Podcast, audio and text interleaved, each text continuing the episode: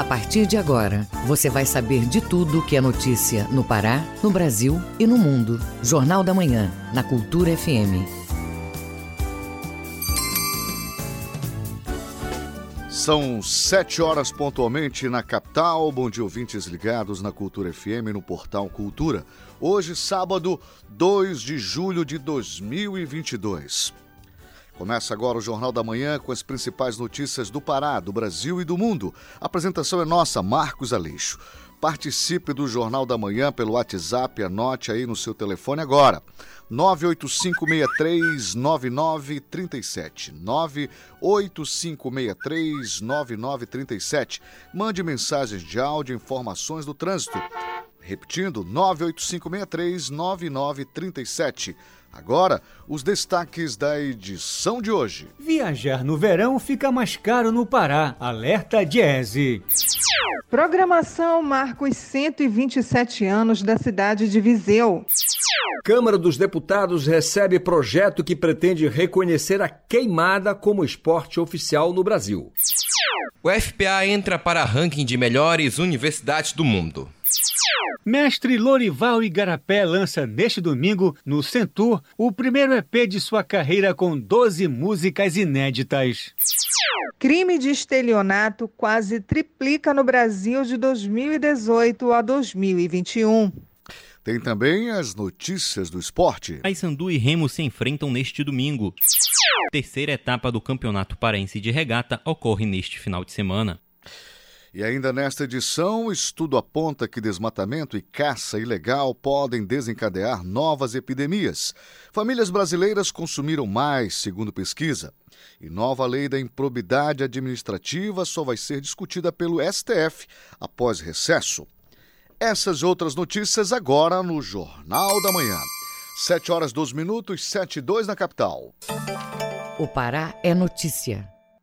No Marajó, o Hospital Regional de Breves promove oficina de sustentabilidade para moradores da comunidade. Informações com o correspondente Edelson Vale.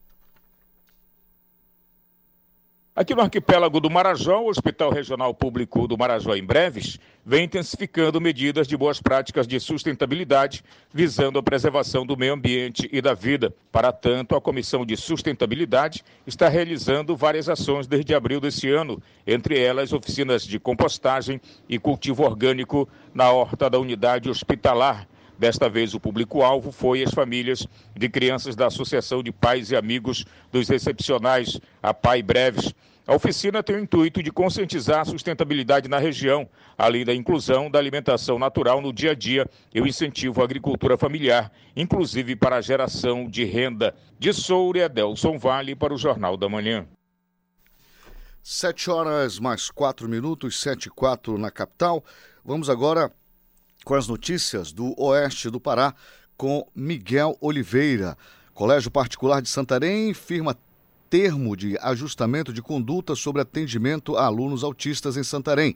Então vamos com Miguel Oliveira trazendo essas informações. Bom dia, Miguel. Bom dia, Marcos Aleixo. Bom dia, ouvintes do Jornal da Manhã. Falamos ao vivo de Santarém neste sábado. Santarém amanhece com tempo nublado, temperatura 25 graus. São 7 horas 4 minutos. Nos últimos dias têm sido registradas em Santarém inúmeras queixas de pais de estudantes com transtorno do espectro autista que enfrentam dificuldades para manter o aprendizado dos filhos em diversos estabelecimentos de ensino, notadamente as escolas particulares aqui no município. Há cerca de duas semanas foram divulgados relatos de pais de estudantes autistas matriculados no Colégio Santa Clara que, além de não cumprir, segundo o Ministério Público, com a legislação, tem contra si inúmeros procedimentos administrativos instaurados, inclusive já transformados em inquérito civil pelo Ministério Público. Aleixo, as denúncias e reclamações envolvem também outro colégio particular, a Escola Adventista. Ontem foi assinado um termo de ajustamento de conduta entre o Ministério Público e o Colégio Adventista, que prevê compromissos a serem cumpridos de imediato, de forma a assegurar que os alunos autistas matriculados no educandário alcancem o máximo desenvolvimento possível de seus talentos e habilidades físicas, sensoriais, intelectuais e sociais, segundo suas características, interesses e necessidades de aprendizagem. Em 45 dias, o Colégio Adventista se comprometeu a realizar o estudo de caso de todos os alunos com deficiência, transtornos globais do desenvolvimento e altas habilidades ou superdotação matriculados na instituição, de acordo com os referenciais científicos adequados e atualizados. Quanto ao Colégio Santa Clara Leixo, as informações prosseguem, as investigações prosseguem e ainda não tem data para serem concluídas. De Santarém, Miguel Oliveira para o Jornal da Manhã. Obrigado, Miguel Oliveira. E, é, infelizmente, o Ministério Público teve que entrar em ação e esse ajustamento também. Que outros municípios aqui do Pará sigam este exemplo e que possam trabalhar esta inclusão de forma natural, sem precisar de ações judiciais. Sete horas mais seis minutos, sete e seis na capital. Jornal da Manhã, na Cultura FM. O Pará é notícia. Campanha desenvolvida por ONG vai ressaltar a importância da preservação dos manguezais, denominada de Julho Verde. As ações vão ocorrer nas áreas costeiras do estado. Informações com o repórter Cláudio Lobato. A campanha Julho Verde promove diversas atividades com o objetivo de alertar para a importância dos manguezais e das comunidades guardiãs desse ecossistema. A iniciativa estimula as comunidades a participarem da gestão das reservas extrativistas marinhas, áreas que asseguram a proteção das áreas de mangue. A campanha também convida a sociedade a valorizar os manguezais da Amazônia, como destaca a gerente de implementação do programa Pesca para Sempre, Bruna Martins. A campanha Júlio Verde ela promove ações de sensibilização, cuidado e defesa dos manguezais amazônicos, especialmente a partir da mobilização das bases comunitárias Boa parte dos esforços da campanha é para fortalecer associações locais das reservas extrativistas como grandes centros de referência dos manguezais amazônicos, e essas associações são responsáveis então por capilarizar ações da campanha promovendo eventos locais diretamente com os guardiões e guardiões do nosso maretório, né, o território de marés dos nossos manguezais. O litoral dos estados do Amapá, Pará e Maranhão abriga 75% das florestas de mangue do Brasil, de acordo com dados de 2018 do Ministério do Meio Ambiente. A área é a maior e mais preservada faixa contínua de manguezais do mundo. São cerca de 7.500 quilômetros quadrados. Um berçário da vida marinha com milhares de espécies de aves, peixes, crustáceos, moluscos e mamíferos.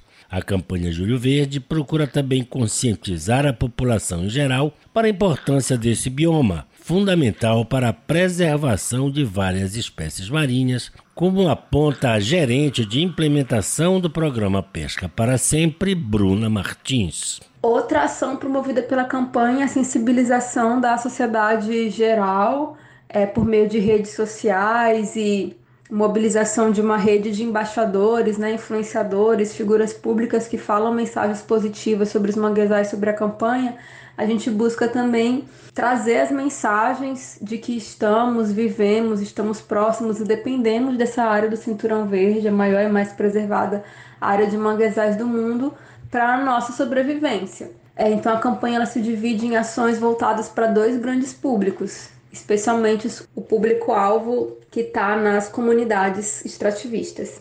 Para celebrar esse ambiente, onde só no Pará vivem mais de 18 mil famílias de extrativistas, a campanha Júlio Verde começou com o lançamento de um vídeo animação e uma cartilha na comunidade Cajuúna, em Soure, com a presença das lideranças do Maretório Paraense. A programação segue ao longo de julho com referências ao Dia Mundial de Proteção dos Manguezais, que acontece no dia 26. Cláudio Lobato, para o Jornal da Manhã. Agora vamos de boa notícia também, não é? Algodoal tem terminal hidroviário reestruturado.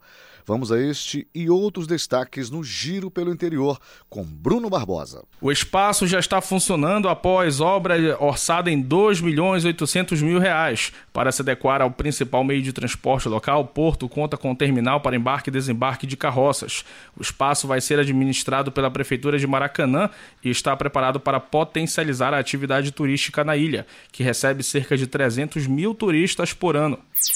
No Xingu segue até amanhã em Altamira o primeiro Chocolate Xingu, é festival dedicado ao maior produtor de chocolate de origem. O evento é realizado para ajudar a estimular a cadeia produtiva de cacau e fomentar amêndoas de qualidade. A abertura aconteceu na última quinta-feira e contou com a participação de representantes de 11 municípios produtores de cacau na área da rodovia transamazônica ABR 230.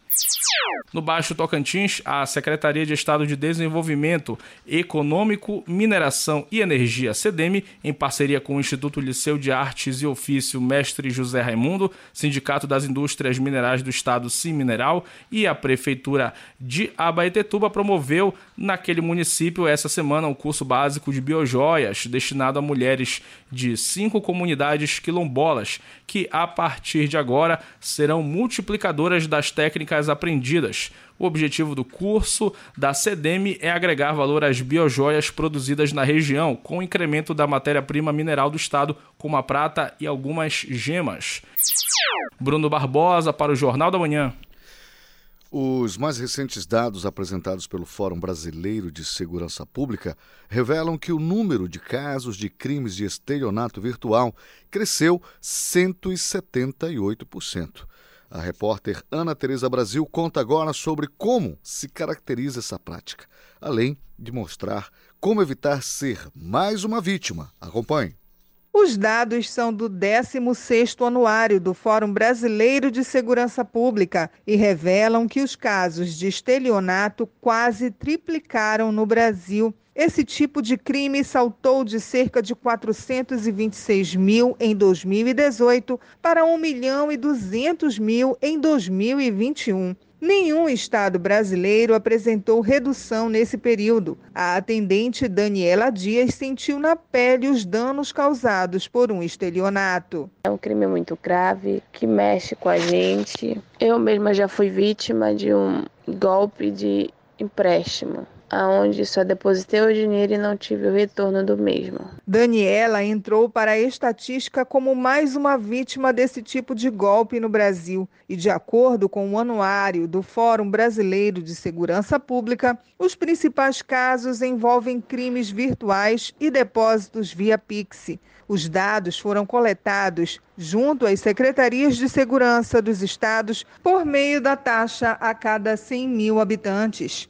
O advogado criminalista e professor de direito Breno Moraes esclarece a população sobre as medidas de prevenção ao fazer compras ou adquirir serviços por aplicativos de mensagem. Primeira coisa quando você vai realizar qualquer operação pela internet é tentar certificar de quais são os sites que você está utilizando, se aquela conversa, se ela está acontecendo via WhatsApp, se você tem a possibilidade de encontro presencial, se você tem a possibilidade de fazer uma pesquisa na internet pelo nome da pessoa, se você consegue identificar por outras redes sociais que aquela pessoa ela realmente existe, realmente trata-se dela, fazer o contato também por ligação para tentar ouvir e falar com aquela pessoa, principalmente quando a gente estiver falando de transações de ofertas feitas por pessoas conhecidas que podem ter tido suas redes sociais eh, ou seus aplicativos de mensagem hackeados. Então, seria importante você tentar verificar a real identidade daquela pessoa. Já com relação aos bens e serviços que são comercializados em sites e aplicativos de vendas,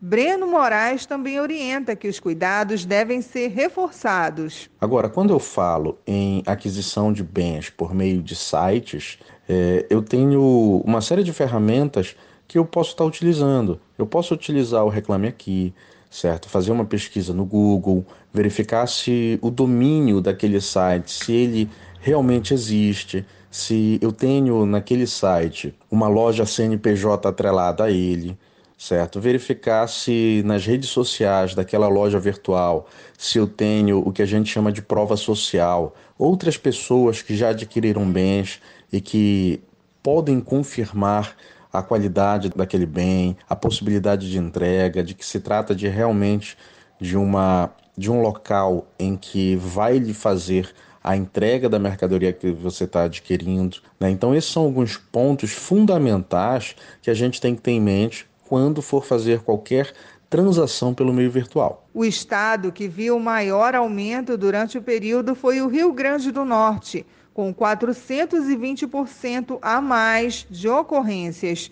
Já o Distrito Federal é o que tem o maior número proporcional de casos, com média de 1.310 crimes desse tipo a cada 100 mil habitantes no ano de 2021. Ana Tereza Brasil para o Jornal da Manhã. 7 horas 16 minutos, 7 e 16 na capital. Ouça a seguir no Jornal da Manhã. Atendimento à saúde vai mudar na capital. Fique atento a essas outras notícias já já aqui na Cultura FM. Não toque no seu rádio. Estamos apresentando Jornal da Manhã.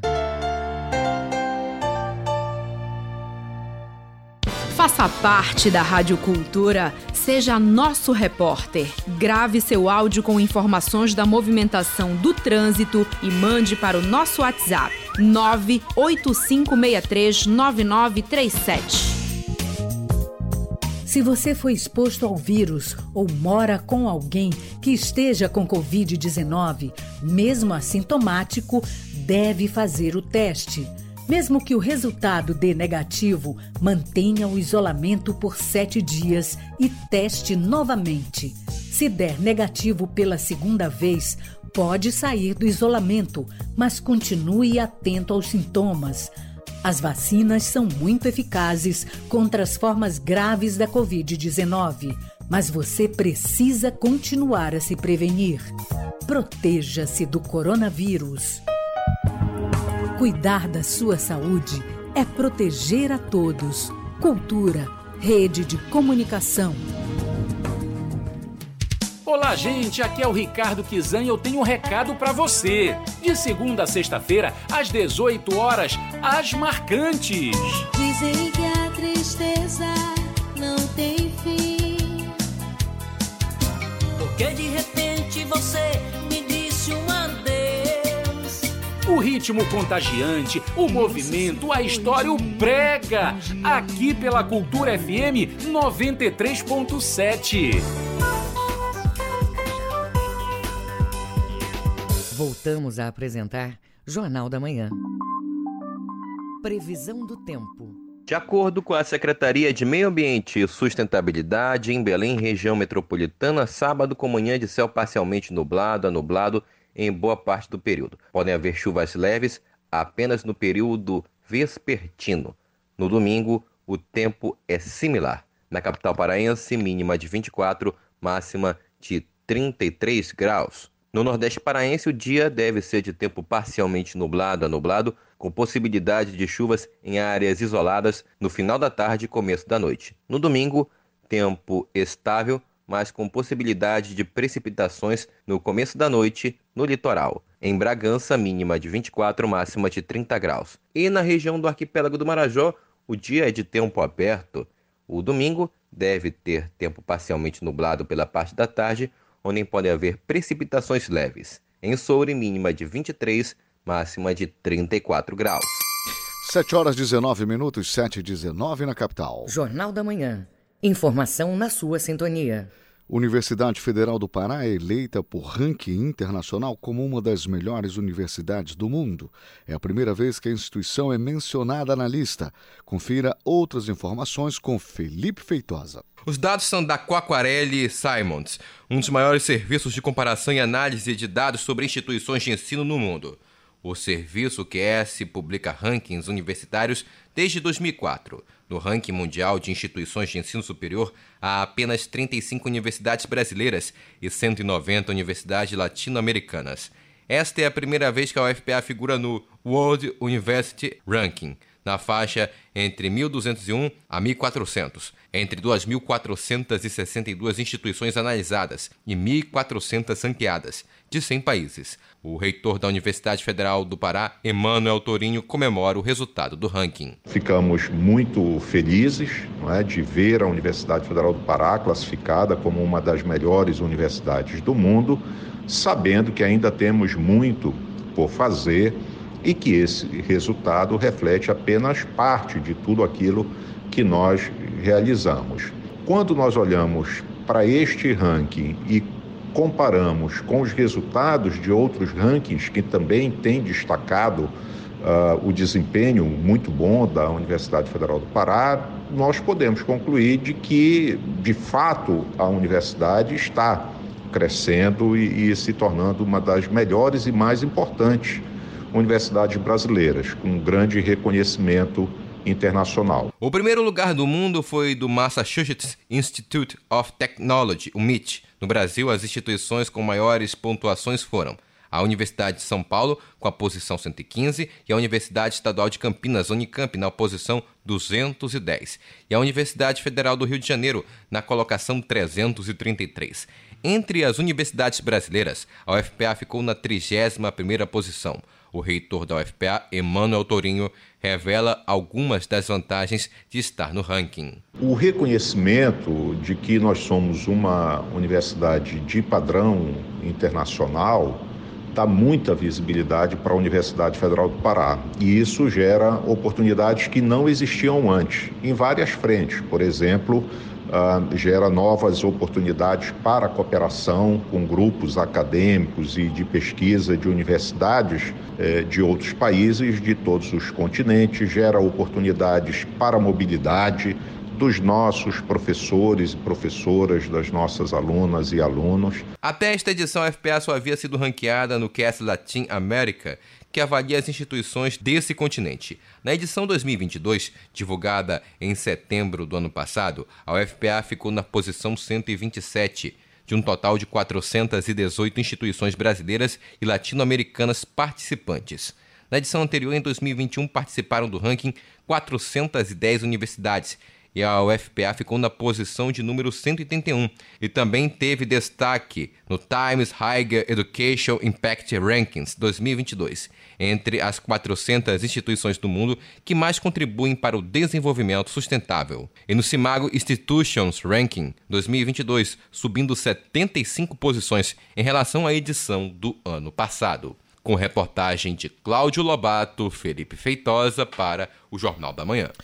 Secretaria Municipal de Saúde estende o horário de funcionamento de quatro unidades de saúde na capital aos sábados. Confira agora na reportagem. De acordo com a proposta da Prefeitura Municipal de Belém, quatro unidades de estratégia saúde de família vão funcionar com horários estendidos durante os sábados. Tapanã 3, da Condor, do Canal da Pirajá e da Água Cristal. A novidade começou neste último final de semana.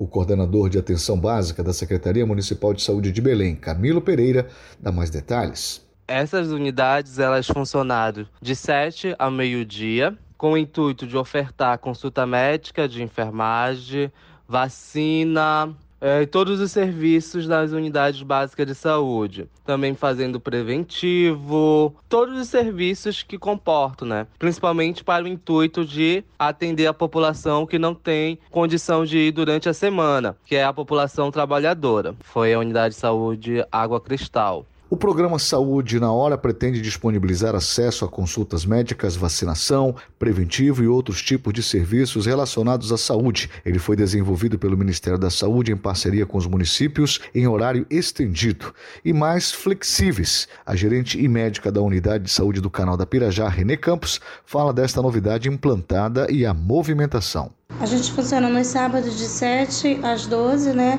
Justamente para pegar as pessoas que trabalham durante a semana e não tem como vir à unidade, né? Para vacina, para uma consulta. A gente vai fazer preventivo também. A gente agenda algumas, né, do, que sejam durante a semana, que a agenda dos médicos esteja muito lotada, mas deixa um, um espaço para que seja esse público. No primeiro dia, a gente teve muito da vacina, então ainda não tinha sido divulgado, as pessoas ainda não tinham. É, com, durante a outra semana, a gente já foi agendando e divulgando. Hoje já deu bastante. A proposta principal, segundo os idealizadores, é o de diminuir filas e unidades de pronto atendimento e emergências hospitalares. Marcos Aleixo para o Jornal da Manhã.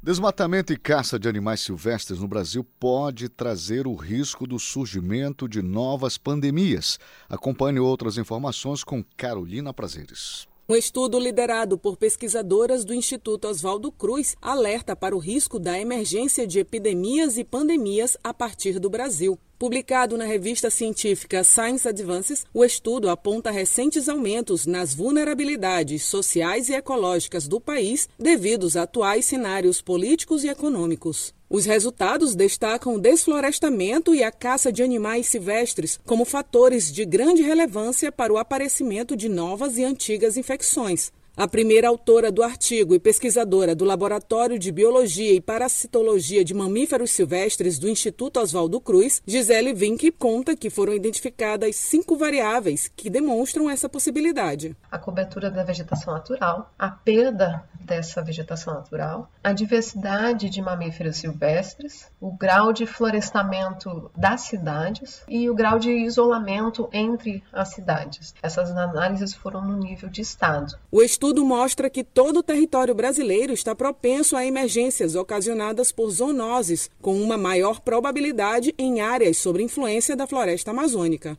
Por exemplo, na Amazônia uh, Central, é uma quantidade muito grande de carne de caça que é comercializada em mercados populares, inclusive, e que chegam a grandes centros urbanos. Então, esses patógenos e, e parasitas, eles estão saindo dos lugares remotos e estão sendo utilizados na alimentação em grandes centros urbanos, que aí a gente tem todos os requisitos necessários para esse surto virar uma epidemia e dependendo né, de quais são as políticas públicas públicas que a gente tem para evitar esse tipo de situação ou a capacidade de enfrentamento, essa epidemia ela tem a probabilidade de virar uma pandemia, que é o que a gente está passando até hoje. De acordo com o estudo, o investimento em ações do Sistema Único de Saúde é a principal forma de amenizar os efeitos do surgimento de uma zoonose. Outras ações sugeridas são a implementação de sistemas de monitoramento eficazes integrados com vigilância epidemiológica de potenciais doenças zoonóticas,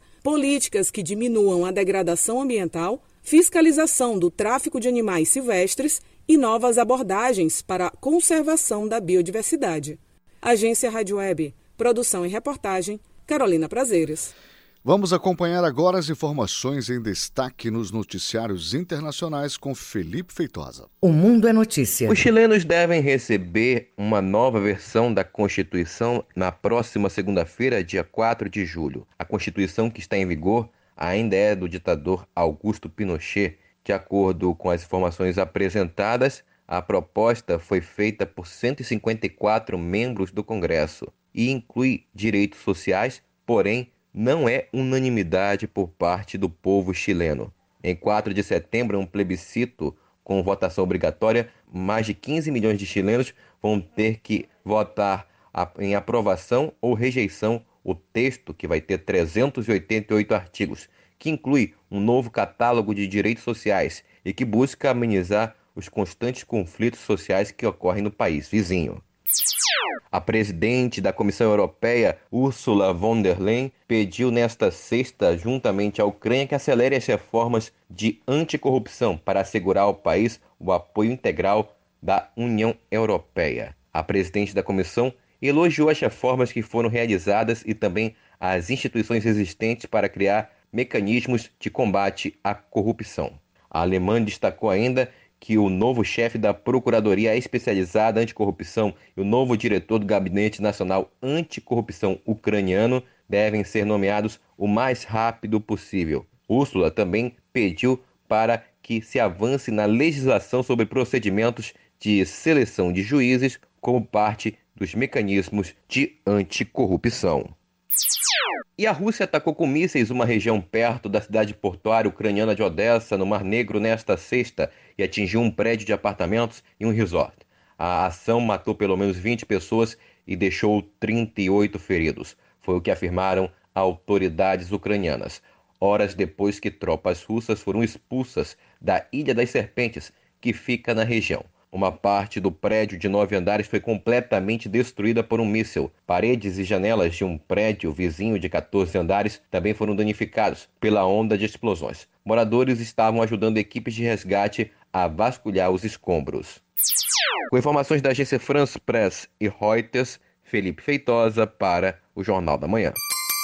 7 horas 30 minutos, 7h30 na capital. Ouça a seguir no Jornal da Manhã. Tem clássico nesse final de semana, então vem aí as notícias do esporte. Não toque no seu rádio, voltamos já. Você está ouvindo Jornal da Manhã. ZYD 233, 93,7 MHz. Rádio Cultura FM, uma emissora da Rede Cultura de Comunicação. Fundação Paraense de Rádio Difusão. Rua dos Pariquis, 3318. Base operacional, Avenida Almirante Barroso, 735. Belém, Pará, Amazônia, Brasil. Os discos raros e as gravações exclusivas. Raridades da MPB. Domingo, nove da noite. Meus amigos da cultura, fala o Edgar Augusto. Quem gosta de música antiga, quem gosta de música de coleção, músicas que a grande maioria não conhece, aos domingos com a gente, a partir de nove da noite, em Raridades da MPB. Voltamos a apresentar Jornal da Manhã. Tábuas de Marés. De acordo com a Secretaria de Meio Ambiente e Sustentabilidade em Belém, a maré está baixa. Ela vai encher a 1h04 da tarde e volta a descer a 8h39 da noite. Em Salinópolis, Nordeste Paraense, pré-amar às 8h51 da manhã, baixa-mar às 3h56 da tarde e a segunda maré alta do dia está prevista para 8h38 da noite.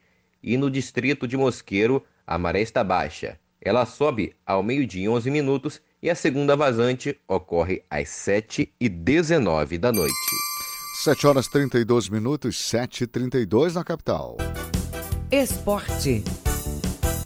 Notícias do esporte agora com Felipe Campos. Clube do Remy e Paysandu se enfrentam pela 13ª rodada do Campeonato Brasileiro da Série C. O jogo vai ser no estádio Bampará Bainão e começa às 5 horas da tarde deste domingo, dia 3, e vai marcar o clássico de número 766. O Remo está na décima posição com 17 pontos, com 5 vitórias, 2 empates e 5 derrotas. No retrospecto recente, os azulinos não vencem há 3 jogos, com 2 derrotas e 1 empate.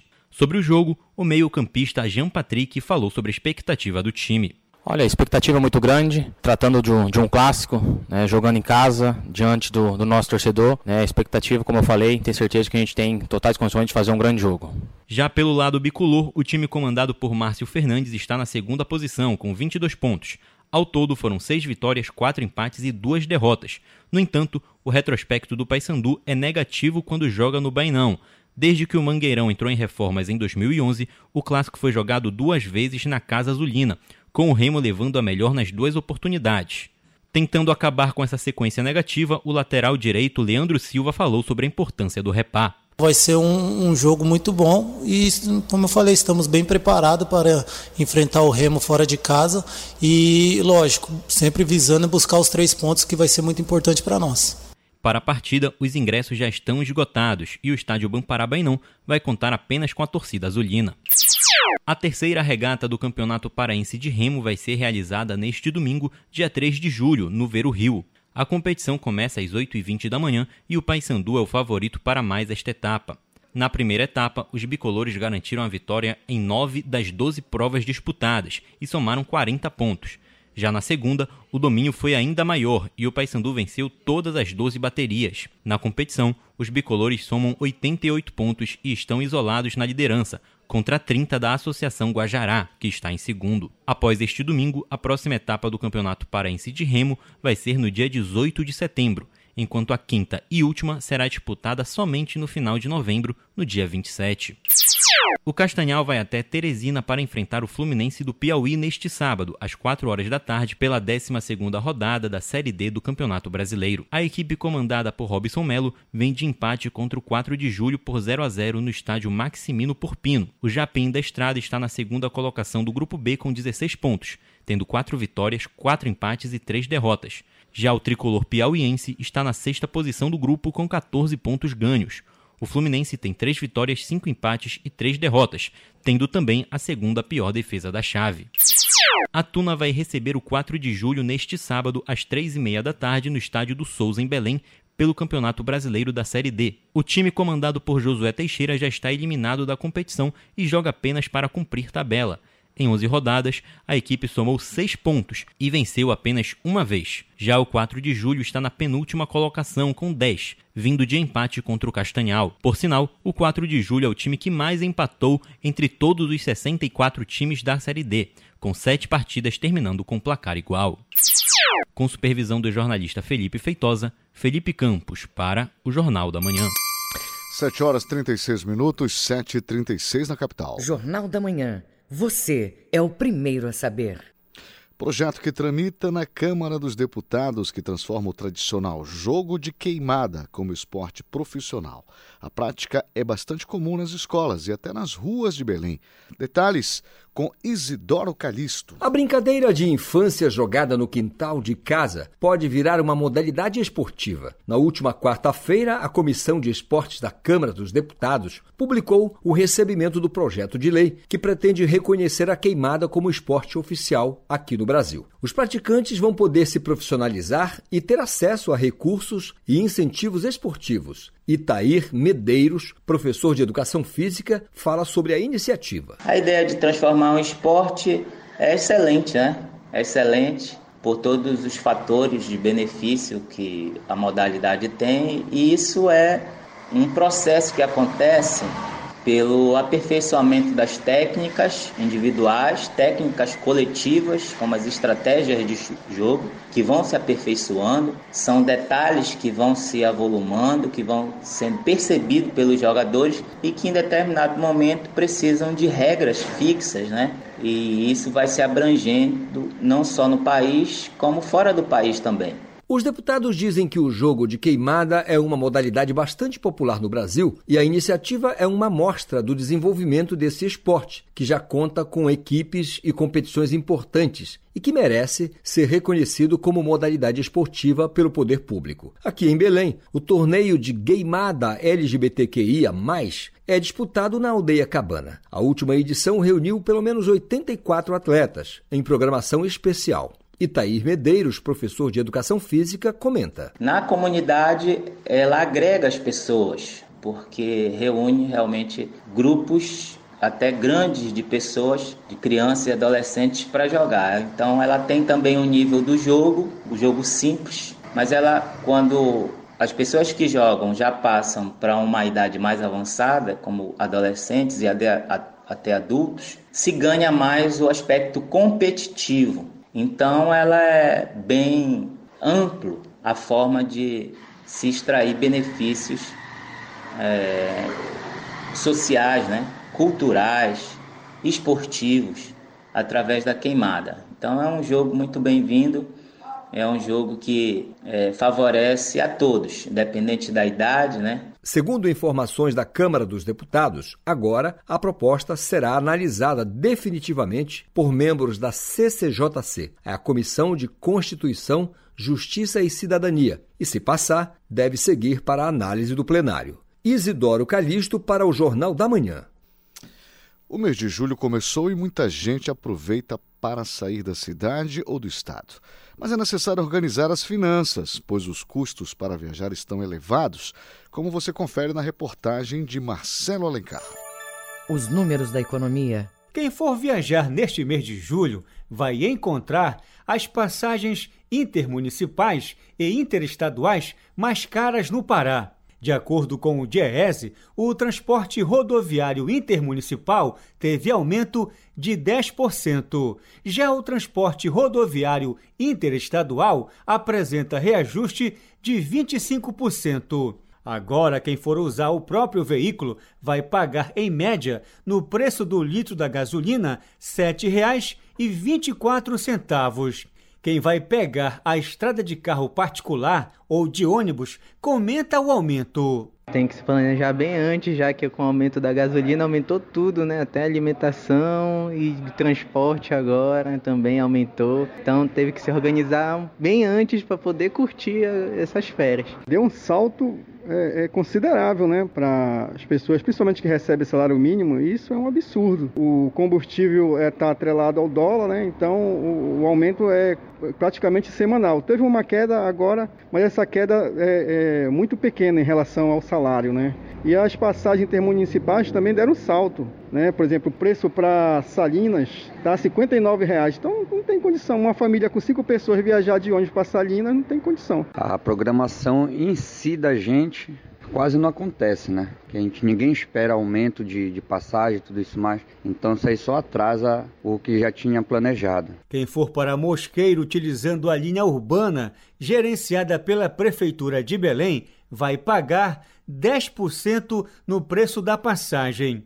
O último aumento na tarifa urbana para Mosqueiro ocorreu em março deste ano, com o preço passando de R$ 5,80 para R$ 6,40. Além dos combustíveis e dos transportes, os aumentos nos preços também atingem a hospedagem, alimentação, biquínis, maiôs. Os gastos vão muito além daquilo que estão projetados. Everson Costa explica. É importante analisar também os outros gastos, até porque nós já estamos com uma inadimplência gigantesca. É importante que as pessoas possam aproveitar esse veraneio. Isso ah, é bom para a nossa economia porque movimenta o município, movimenta o turismo interno até de outros estados, mas é importante não perder de vista também as contas. O orçamento já anda apertado, a inflação de dois dígitos, o desemprego forte e, infelizmente, ainda os reflexos da pandemia ainda estão atrapalhando o nosso veraneio. O preço da passagem de ônibus intermunicipal para Abaetetuba está custando 28 reais. De acordo com o Diese Pará, a pesquisa e a economia são fundamentais para o controle dos gastos e um verão com mais qualidade de vida. Marcelo Alencar, para o Jornal da Manhã. Confederação Nacional do Comércio apresenta dados sobre o consumo das famílias brasileiras. E de acordo com o dado mais recente, a intenção de consumo subiu no mês de junho. Quem informa é Cristiane Ribeiro. A intenção de consumo das famílias fechou o primeiro semestre deste ano com crescimento em todos os meses. Acumulou um avanço de 10,1% no período.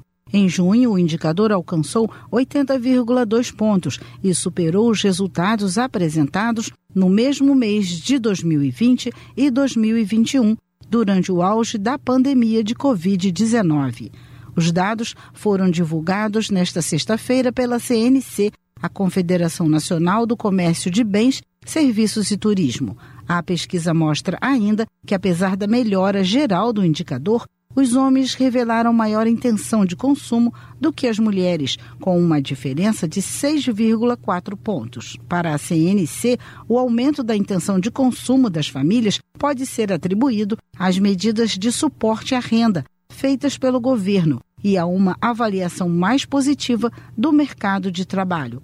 Ao analisar o impacto da redução do desemprego nas intenções de consumo, a pesquisa aponta que os consumidores que não concluíram o segundo grau estão mais confiantes.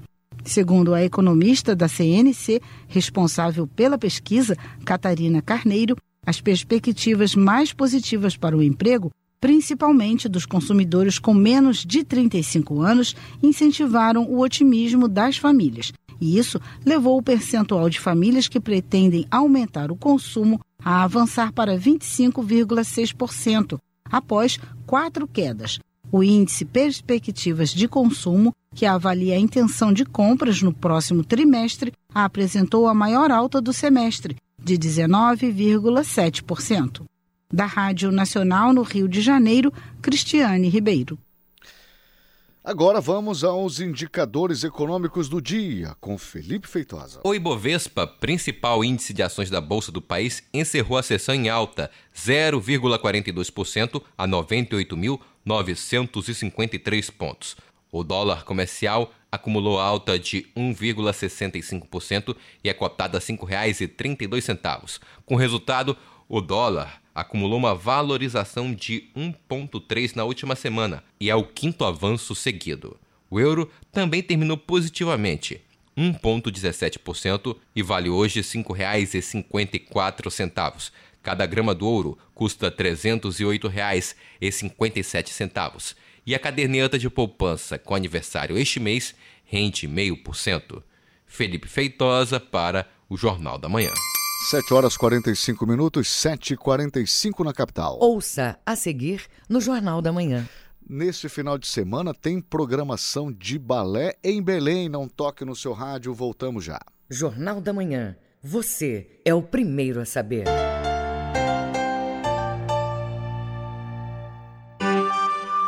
Todos os animais têm direitos assegurados por declaração universal.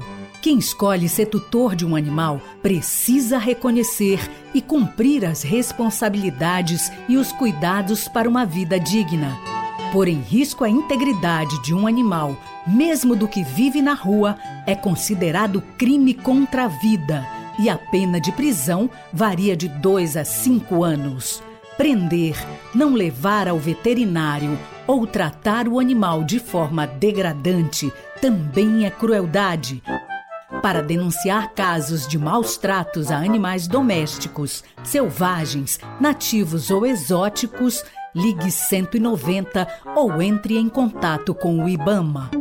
Cultura, rede de comunicação. Música, informação e interatividade. Conexão Cultura, de segunda a sexta, 8 da manhã. Ouvinte da Cultura FM, eu sou Isidoro Calixto, eu apresento o Conexão Cultura. Notícias, atualidades, informações e música para você ficar conectado com o que acontece no Pará e no Brasil. Não perca de segunda a sexta-feira, das 8 às 10 da manhã. Conexão Cultura.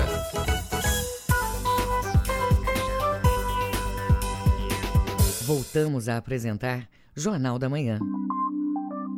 Previsão do tempo. Os dados da Secretaria de Meio Ambiente e Sustentabilidade apontam que para o Baixo Amazonas e Calha Norte o dia deve ser de tempo parcialmente nublado a nublado, com possibilidade de chuvas, principalmente no Baixo Amazonas, no período vespertino. No domingo, tempo instável, com precipitações a qualquer hora do dia.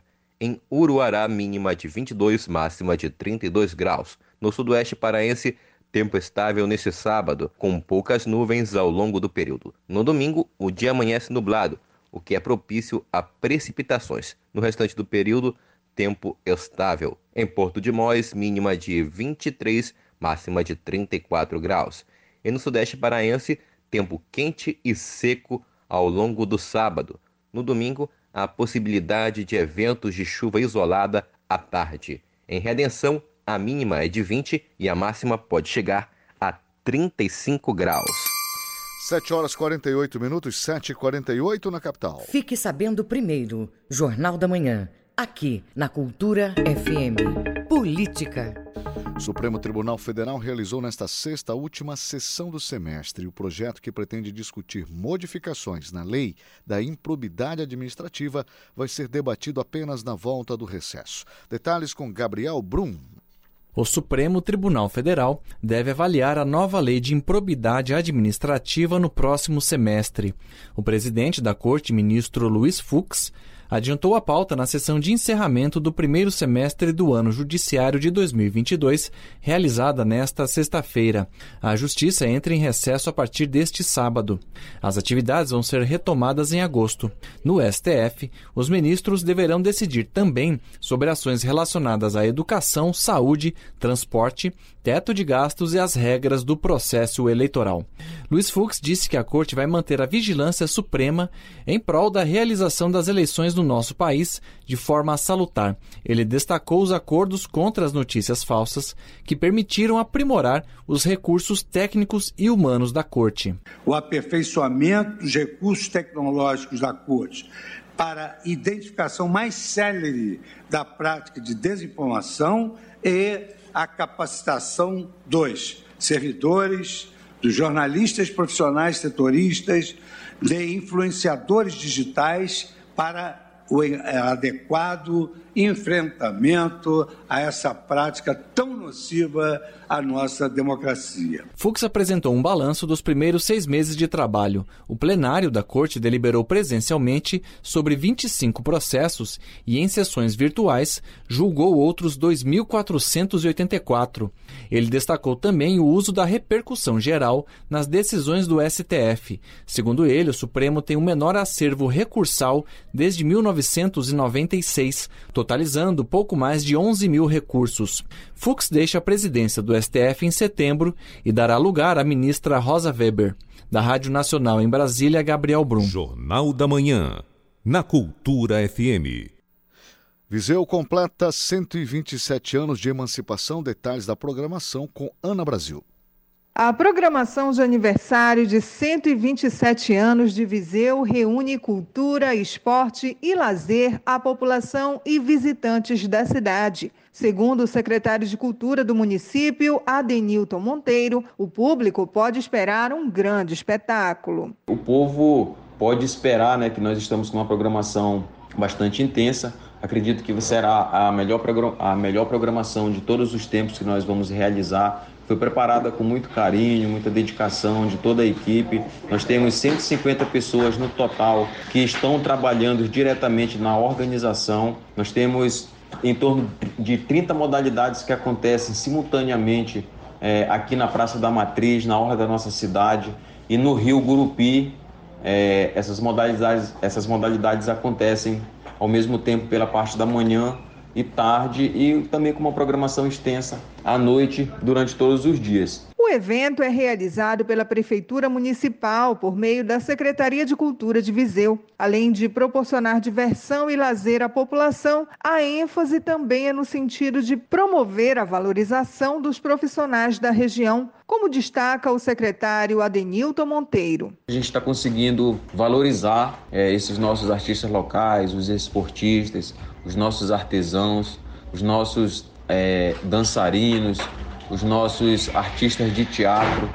Então, hoje a gente consegue contemplar uma grande demanda no, no setor cultural, né, que estamos voltando, e a gente está muito feliz em poder fomentar né, esse segmento tão importante aqui para a nossa cidade, para o nosso município. A programação começou na sexta e segue até o dia 6 de julho. Hoje, sábado, tem concurso literário, exposição de fotografias sobre a região, homenagem a artistas de Viseu e à noite tem show de aparelhagem e artistas da terra, encerrando com a cantora Rebeca Lindsay. Amanhã tem corrida de ciclismo, abertura da feira de artesanato e à noite missa em ação de graças pelo aniversário da cidade e show com a banda Som e Luz. O secretário Adenilton Monteiro fala da experiência de voltar a reunir as pessoas após a fase mais crítica da pandemia. É uma alegria muito grande é, poder comemorar os 127 anos da nossa cidade nesse ano, depois de passar, é, passarmos esses dois anos sem termos